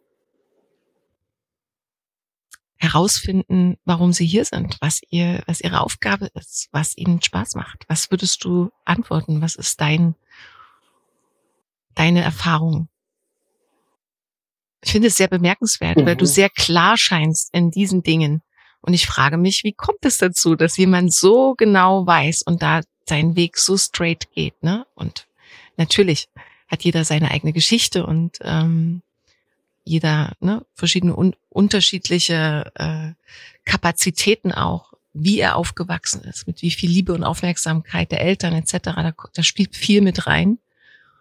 Aber was würdest du diesen Jugendlichen, wenn du so zehn Jahre jünger dich daran erinnerst, als du 19 warst, 14, 15, 16 Jahre alt warst, was würdest du denen raten? Ähm, ich glaube zwei Dinge, Mhm. wenn ich jetzt so drüber nachdenke. Ich gebe dir recht, es ist schon was, wa- was man sieht und auch, was glaube ich auch große Sorgen macht, auch, auch in Schulen. Und ähm, zwei Dinge. Das erste ist, glaube ich, Dinge einfach auszuprobieren. Einfach mal zu machen. Einfach keine Angst davor zu haben, einfach zu sagen, das probiere ich jetzt einfach mal aus. So, das ist, sage ich mal, für mich als aktuellstes Beispiel ist äh, dieses Interview jetzt hier gerade. Ich habe Mhm. sowas noch nie vorher gemacht und als ich diese Anfrage von dir bekommen habe, habe ich mir gedacht, so, hm, habe ich noch nie gemacht, weiß nicht, was das ist. Ähm, aber dann habe ich mir gedacht, pff, warum nicht? Probier's halt einfach mal aus und ähm, dann schaut man einfach mal weiter. Und ich glaube, das ist so, wenn ich da einen Rat geben würde, ist es schon so, dass, dass man einfach mal die Dinge ausprobiert. So wie ich es auch damals vor zehn Jahren mit, mit Fallschirmspringen irgendwie losging. Das ist so, dass ich, gesagt habe, ich probiere es jetzt einfach mal aus und wenn es mir keinen Spaß macht, dann, ja, dann ist es halt so und dann habe ich es mal probiert, weiß wenigstens, wie es war und dann ist es wieder vom Tisch irgendwie. Und das ist so, glaube ich, schon eine, eine Sache, ähm, die, glaube ich, da ganz wichtig ist, dass man halt diese, diese versucht, immer diese Offenheit für, für neue Dinge zu haben und ähm, auch Lust drauf hat, neue Dinge zu lernen. Ja, das, ähm, und das, glaube ich, beginnt einfach damit zu sagen, einfach mal diese Grundeinstellung zu haben, so, ja, warum nicht? Äh, was kann ich jetzt damit irgendwie verlieren, irgendwie, wenn ich jetzt mal hier mal das eine oder das andere ausprobiere? Mhm. Und ähm, das ist, glaube ich, ganz entscheidend. Und das Zweite, das glaube ich, ja braucht mehr, jedoch ist, glaube ich, schon so dieser, diesen inneren Schweinehund immer wieder zu überwinden, ja. Dieses, diese Disziplin zu sagen, so, mach das jetzt, oder ich merke so, ich merke es jede Woche, wenn ich irgendwie zum Sport gehe, ja. Also ich bin, man fühlt sich, ich, ich muss mich dann immer an das Gefühl danach erinnern. Das Mhm. versuche ich immer so als, als Motivation zu sehen, zu sagen, okay, in dem Moment, wo ich da irgendwie auf dem Laufband oder auf dem Stepper bin, es ist, ich höre dabei immer Podcasts und ähm, das ist so, das, sag ich mal, das macht Spaß, dann irgendwie der Podcast, aber die, das an sich da auf diesem Laufband vor sich hinzutrotten, ist jetzt ja nicht der größte Spaßfaktor, würde ich jetzt nicht sagen. So, man freut sich jetzt richtig drauf, auf diesem Laufband zu sein. Aber Mhm. ich freue mich immer auf dieses Gefühl danach, wenn man aus dem Gym rauskommt, frisch geduscht, man fühlt sich frisch, man fühlt sich irgendwie aktiv und man ist so, man steht so da und es, es fühlt sich einfach gut an. Ja. Mhm. Ähm, ich glaube, jeder kennt das ja irgendwie nach dem Sport. Es ist einfach ein schönes Gefühl. Während dem Sport ist immer so, oh, so hoffentlich ist es jetzt gleich vorbei. ähm, aber danach ist es irgendwie gut. Mhm. Und das zeigt dir irgendwie auch irgendwie, dass es so, ja, dass es das dann oft auch so ein bisschen braucht. Und Mhm. manchmal einfach dieses, dieses Ding zu haben, okay, jetzt einfach mal, los geht's, komm. Es, es wird nicht leichter, es wird nur noch schwerer. Deswegen lieber jetzt als später und da sich dann einfach auch zu bewegen. Aber das ist natürlich schon so, glaube ich, und das wird auch immer schwieriger. Und das ist auch das, was du gesagt hast, ist schon, dass es halt immer leichter wird, sich irgendwie abzulenken und sich immer, immer leichter wird, irgendwie sich nicht zu bewegen oder zu Hause zu bleiben oder Absolut. ich meine, das, das, das Internet bringt so, so, ich bin absolut begeistert vom Internet und bin ein Riesenfan, was es alles für Möglichkeiten uns gegeben hat. Aber auf der anderen Seite natürlich auch die, die dunkle Seite davon irgendwie, wie es uns als, als Gesellschaft, aber auch als Menschen verändert. Und da, ja, einfach auch eine neue Jugend. Ich glaube, das wird ganz, ganz interessant zu sehen, wie die Generation, die jetzt 14, 15 ist, die schon ganz von Anfang an damit aufwächst, sage ich mal, mit, mit Instagram, TikTok und Co. und wie es alles heißt, wie das die äh, uns, uns auch prägen wird oder diese, diese Generation auch prägen wird. Ja. Immer irgendwie von außen beurteilt zu werden Absolut. oder sich zu präsentieren. Mhm. Das sehe ich irgendwie so als, als, als, als größte Gefahr. Ich erinnere mich irgendwie an mein, an ein, ein Gespräch Oder eine Situation mit ähm, vom Sommer vor zwei Jahren. Ähm, nee, es war vor Corona, 2019, weil das wäre nicht möglich gewesen irgendwie. War ich mit meinem Bruder im Garten, wir haben gegrillt und er hatte noch Freunde da und plötzlich sagen die einen, sind sie am Handy und dann sagt der so, oh, hast du hier gesehen? Die, ich weiß nicht mehr, wie sie hieß, ähm, Mimimi oder was weiß ich, ähm, die ist ja nur unterwegs, die ist hier, da in Griechenland und dann, dann wieder da in Spanien und dann wieder irgendwo da und nur unterwegs. Und dann denke ich mir so, okay, ist das jetzt wirklich die ganze Wahrheit? Ist das jetzt wirklich so, dass jetzt nur unterwegs ist?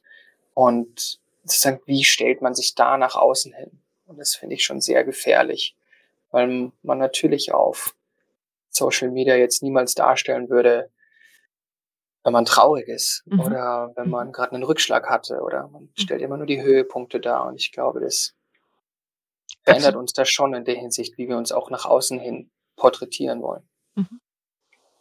Gibt es etwas, was dich traurig macht? Schlechtes Wetter.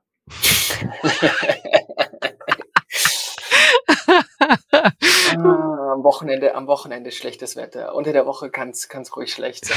Ähm, ähm, was mich traurig macht. Ja, schon, man, wenn man auch von Schicksalen hört, aus dem inneren Kreis irgendwie ähm, auch, ähm, sag ich mal, Rückschläge von anderen Menschen, die halt irgendwie auch ja alles Mögliche an Krankheiten und das sind schon Dinge, die einen, die mich berühren auf jeden Fall und auch auch traurig machen. Mhm. Noch mal einen Schritt zurück.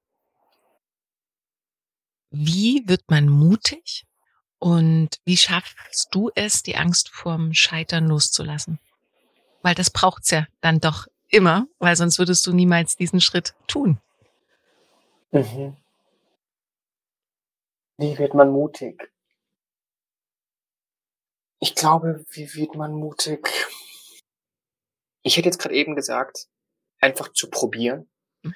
Aber um das zu machen, ist es ja auch wieder erforderlich, mutig zu sein. Ein bisschen so ein Henne-Ei-Problem. Ja. Ja, also ich weiß nicht, ob es da eine richtige Antwort drauf gibt. Mhm. Aber ich glaube, vielleicht, um das so ein bisschen zu verfeinern, zu sagen, mit kleinen Dingen anzufangen und sich dann immer weiter hochzutasten. Mhm. Ich glaube, jeder, jeder Mensch ist mutig auf unterschiedlichen Ebenen. Manche haben, ein, haben mehr Mut und manche haben weniger Mut. Aber im Grunde hat jeder Mensch irgendwo einen Mut. Aber wenn man sagt, man möchte mutiger werden, glaube ich, ist es, man fängt einfach klein an und tastet sich dann einfach hoch, mhm. weil man dann auch einfach so das Gefühl für bekommt und auch die Sicherheit bekommt. Mhm. Mhm. Weiß es nicht. Also wenn ich jetzt wieder zurück auf den Sport reflektiere, um da ein Beispiel zu geben, also als ich die ersten Sprünge gemacht habe, ähm, hätte ich niemals gedacht, dass ich irgendwann mal äh, gewisse Sprünge in der Schweiz mache, wo ich sage, boah, das ist ja Wahnsinn, boah, das, wenn ich das irgendwann mal mache, das ist ja der heilige Gral irgendwie so. Ich weiß nicht, ob ich da jemals hinkomme, das ist ja Wahnsinn. Mich das trau. Aber dann irgendwie so fünf Jahre später steht man dann plötzlich dann da oben und macht es dann plötzlich. Abgefahren. Was man sich oder? vor fünf Jahren hätte mhm. nie vorstellen können. Plötzlich hat man sich irgendwie so dann äh, die Videos vor, vor fünf Jahre vorher, man sich die Videos von diesen Leuten angeguckt und gesagt so, boah, krass, das ist ja schon so. Die, die Koryphäen und die Rockstars machen irgendwie diesen, diesen Sprung jetzt und das ist ja der Wahnsinn. Und plötzlich steht man da dann irgendwann selber. Ja. Das ist schon, schon, das ist halt glaube ich, dann schon diese, diese Reise des Muts irgendwie und der dann auch mit der Erfahrung kommt. Mhm. Weil die, man sammelt ja auch Erfahrung dann irgendwann. Mhm. Glaubst du, dass auch ein gewisser Neid eine Rolle spielt oder das Vergleichen mit anderen? Gibt es jemanden, den du beneidest und warum? Also, Neid hat halt immer gleich so, so eine, so eine negative, ja, negativen Touch irgendwie. Aber es gibt schon, also wenn du jetzt sagst, so, wenn du jetzt auf den Sport referi äh, ähm, referenzierst, irgendwie würde ich schon sagen, klar gibt's Leute, wo ich sage so, also ich, ich hätte schon gern die Statur von dem. So, ja, 1,90, 78 Kilo, das wäre schon perfekt irgendwie. weil das ja. einfach auch aerodynamisch äh, äh, definitiv besser ist. ähm, sage ich schon, okay, gut. Oder das Talent von dem einen, sage ich, oh, das wäre schon, wäre schon gut. So dieses, mhm. manche Leute tun sich einfach leichter mit Dingen, sage ich einfach ehrlich. Also es ist mit allem so. Manche Leute tun sich äh, ähm, beim, beim Schwimmen oder irgendwie beim Joggen leichter als andere. Ja. ja einfach auf Grund, Grundgegebenheiten, ob es jetzt physikalisch oder physikalische Voraussetzungen oder Talent irgendwie ist. Ähm, ich glaube, ähm, ja, da gibt es schon Leute, klar, die man da sag ich mal, zu dem man auch aufschaut oder, oder auch beneidet, wenn man es so sagen möchte oder sagt so, hätte ich auch gern, aber ja, es ist so, mhm. man kann es nicht ändern. Du musst, du musst das, das nehmen, was du nimmst, musst das nehmen, was du kriegst, irgendwie. Mhm. Wenn du immer den anderen irgendwie hinterherläufst, dann wirst du niemals dein eigenes Ding machen. Das ist auf jeden Fall ein starker Satz. Aber wenn ich dich so reden höre, lieber Franz, dann äh, ist da so viel positive Grundeinstellung, das fegt mich jetzt zum frühen Morgen schon ganz schön weg. Ähm, beschwerst du dich auch über Dinge? Gibt es etwas, über was du dich richtig doll beschwerst? Außer jetzt das Wetter, wenn das Wetter nicht stimmt. Außer das Wetter mhm. und das mit der Unpünktlichkeit ja. gebe ich auch auf mittlerweile. Ah, ja. Sage ich ehrlich. So eine, so eine gewisse, so eine Leichtigkeit zu haben. So. Ähm, was ich mich beschwer. Klar gibt's Dinge, die mich irgendwie stören. Das sind ja dann Dinge auch irgendwie, die mit seinen Werten zusammenhängen. Ja, wie, weiß ich, Unpünktlichkeit, Loyalität, Rücksicht. Also es gibt schon Dinge, die, über die ich mich besch beschwer in der Hinsicht, ja. Aber ich versuche da auch immer wieder so ein bisschen Abstand zu nehmen und zu sagen so, ja, ist doch eigentlich jetzt, ist okay. Einfach mal einfach zu sagen so, hm, ist schon okay. Sich nicht drüber aufregen. Mhm. Das ist schon wieder positiv. So, so, so, ja, so, so, so, ja, so eine Leichtigkeit. Ja, irgendwie ja, ja. So. Naja, im Beschweren alles, liegt alles, ja die Schwere, ne? Das ist tatsächlich eine Leichtigkeit. Ja, ja. genau. Ja. Ja. Sich nicht drüber aufregen. Mhm. Eines, eines meiner Lieblingsbeispiele, weil wir ganz am Anfang an Mailand angesprochen hatten, ja. ist so der, der, Stadt, der Stadtverkehr hier. Mhm. Ich, ich fahre mich jeden Morgen mit dem Rad zur Uni und fahre dann auch über so eine zweispurige, ja, Stadt, nicht Autobahn, aber so eine eher schnellere Straße, die halt so eine Zubringerstraße ist. Und ähm, wenn man das jetzt so vergleicht zwischen Italien und Deutschland und dann auch mit dem Beschweren, so auf dieser Straße ist es halt, wäre es halt in Deutschland unmöglich, wenn man da auf dieser zweispurigen Straße jetzt anhält und Warnblinker anmacht, um dann auf der, Stra auf der Seitenstraße irgendwie mit dem Nachbar oder mit jemandem, den man kennt, zu quatschen. Ja. Sodass sich im Hintergrund irgendwie die Straße ein Kilometer lang aufstaut und alle irgendwie sich einfädeln müssen, auf eine Spur die Straße verringert wird, um danach wieder weiterfahren zu können. So, in Deutschland. Undenkbar. Ja. Undenkbar. Da wäre sofort die Polizei da, alle würden hupen, alle würden sich aufregen, irgendwie. Ja. Hier, ich sehe das jeden Tag. Ja. Jeden Tag. Und ich sitze dann, am Anfang saß ich auf meinem Fahrrad und dachte mir so, echt, boah, jetzt muss ich darüber und oh, das ist jetzt Stress und spinnt der, der kann doch nicht hier anhalten, das ist hier, so, mhm. da hinten verstopft sich alles, alle haben Stress jetzt wegen mhm. dem einen, weil der nur da sein Schwätzchen halten will.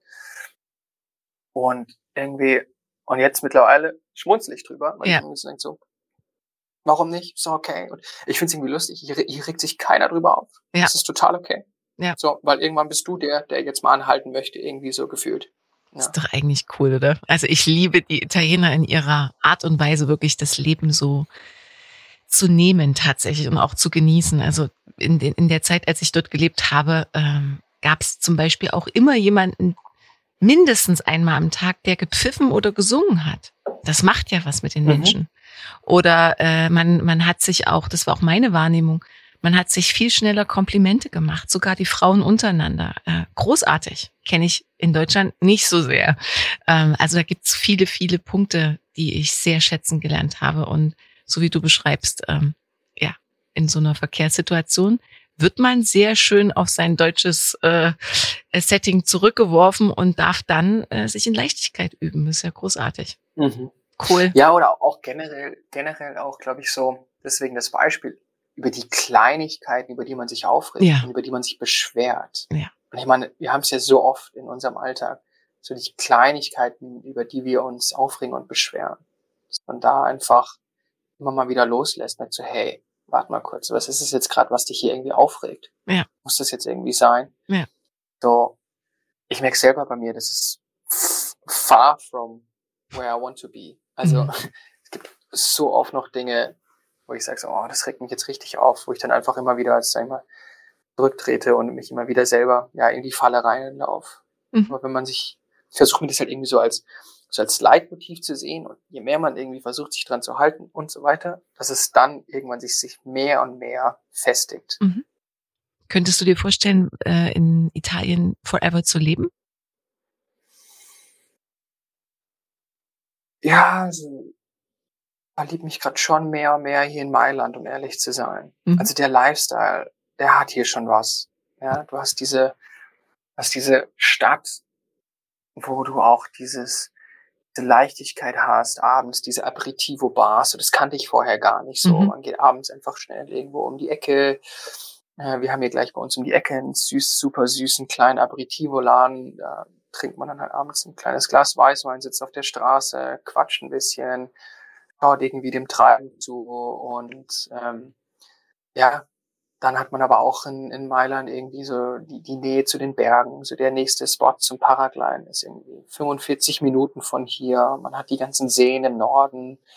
Ähm, man ist zum Skifahren irgendwie schnell irgendwo. Also Mailand hat schon echt, echt schöne Seiten. Ja. Ja. So, so, so, wie wir es auch, du kennst es ja, aber so, wie wir es auch vorhin angesprochen hat, auch so ein bisschen so die, ja, die dunklen Seiten, so, ein bisschen Mhm. so, die Crime Scene oder auch so das, was es braucht. Irgendwie, wir brauchen hier für unseren Van, brauchen irgendwie so einen gesicherten Parkplatz, weil du sonst echt immer Angst hast, dass dir jemand reinknackt und das Ding ausräumt. Das kostet natürlich wieder einen Haufen Geld und das sind halt auch so Sachen, wo man sich so, oh, wirklich, also ich weiß nicht, in München haben wir das Ding halt einfach auf der Straße stehen lassen und hatten uns nie irgendwie, haben uns nie irgendwie schlecht gefühlt. Hier geht es halt einfach nicht. Also äh, es kommt immer halt irgendwie mit so einem, zum Trade-off, ja. Mhm. Wenn du das eine willst, musst du das andere in Kauf nehmen. Das ist so, dieses ultimative Gleichgewicht gibt's scheint es anscheinend nicht zu geben. Mhm. Aber ähm, ich könnte mir schon vorstellen, ja, hier irgendwie auf jeden Fall so zu leben, ja, auch eine längere Zeit. Mhm. Doch, absolut. Nur im Italienisch hakt's leider noch ein bisschen. Äh, das Studium ist auf Englisch. Auf Englisch, ja. Ja. Mhm. Auf Englisch. Mhm.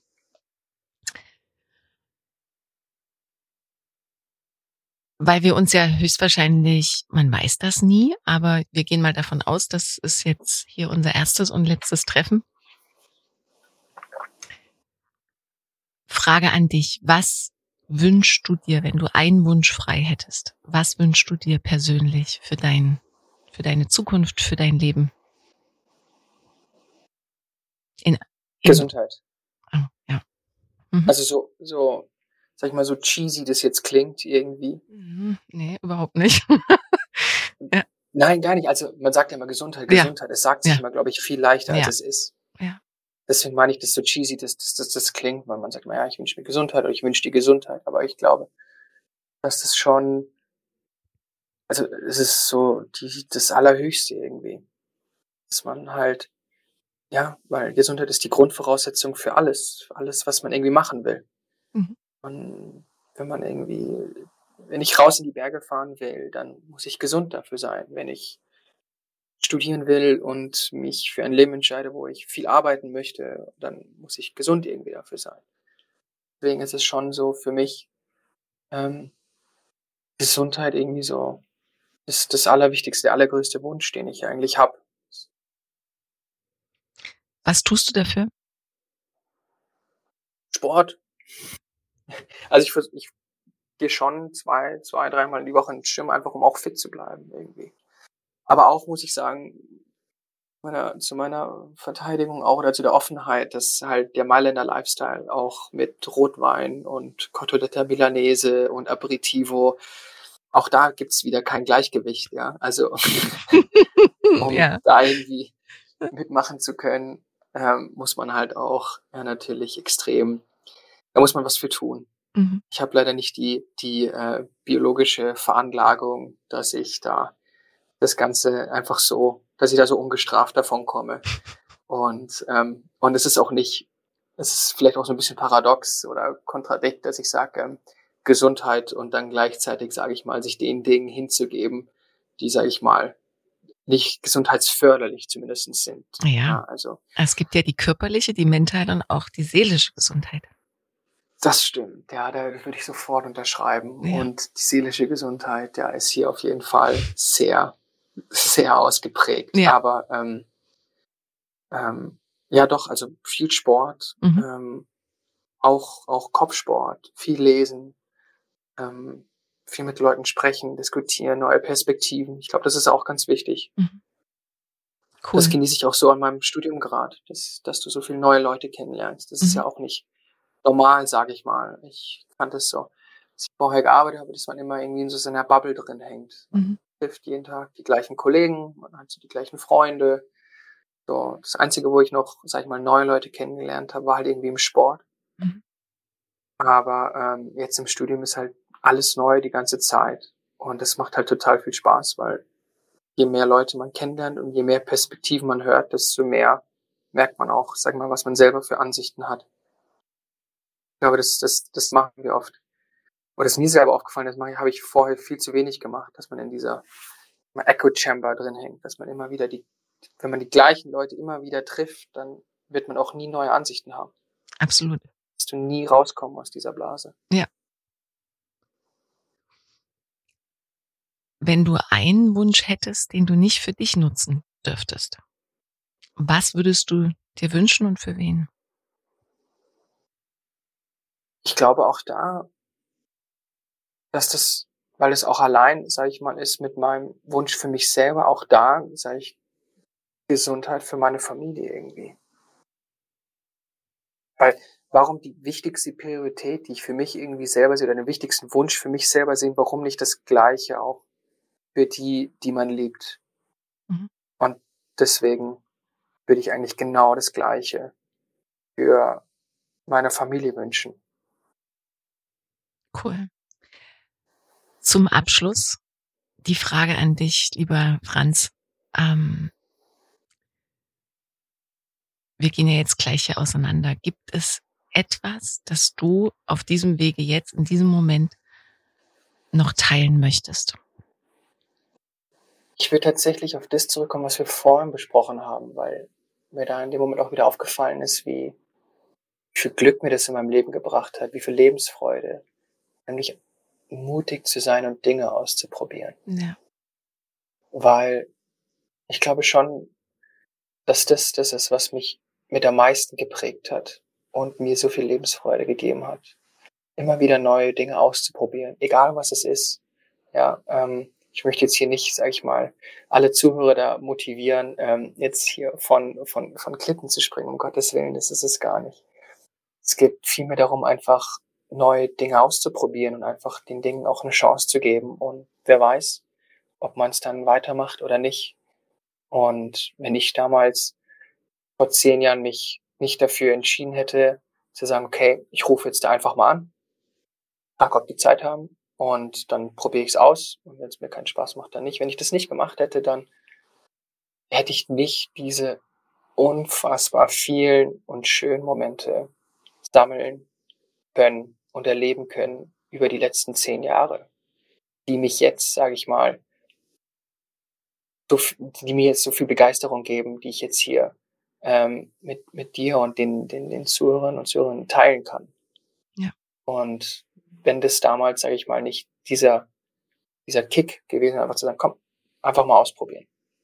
Und das würde ich eigentlich jetzt mitgeben, ja. Mhm. Einfach mal die Dinge auszuprobieren, mhm. zu machen und einfach zu schauen, was bei rauskommt. Mhm.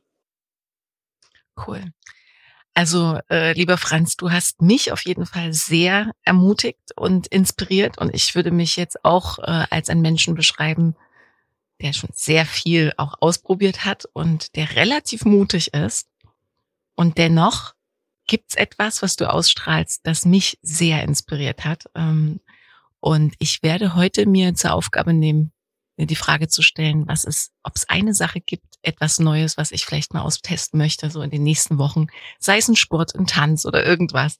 Ähm, also ich nehme das tatsächlich heute definitiv mit. Das hast du mir geschenkt.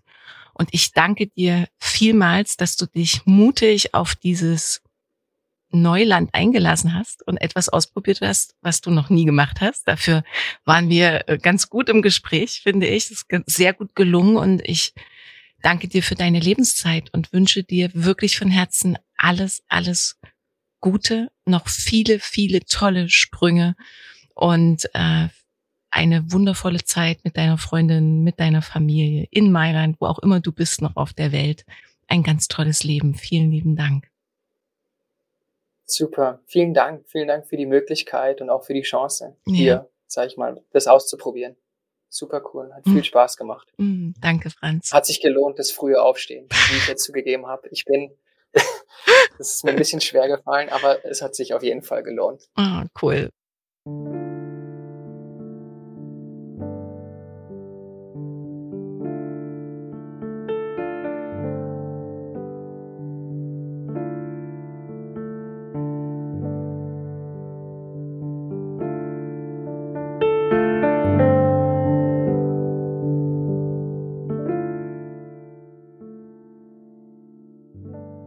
Ich hoffe sehr, dass dir dieser Podcast gefallen hat und dass du Inspirationen und Erkenntnisse für dich mitnehmen konntest. Was hat dich besonders berührt? Was nimmst du für dich mit? Ich freue mich sehr, wenn du dein Feedback direkt unter dem Beitrag teilst und ihn gern auch an deine Freunde weiterleitest. Wenn du magst, verbinde dich auch auf Instagram oder Facebook mit mir. Alle Informationen dazu findest du in den Show Notes. Außerdem lade ich dich ein, auf meiner Webseite vorbeizuschauen. Dort findest du noch einmal sehr übersichtlich meine Angebote, sei es als Coach, Speakerin oder Lehrerin. Auch kannst du dort kostenfrei den sehr persönlichen Newsletter abonnieren, der dich einmal im Monat mit kleinen Extras beschenkt. Ich freue mich sehr, dass es dir deine kostbare Zeit wert war, hier mit mir zu verweilen.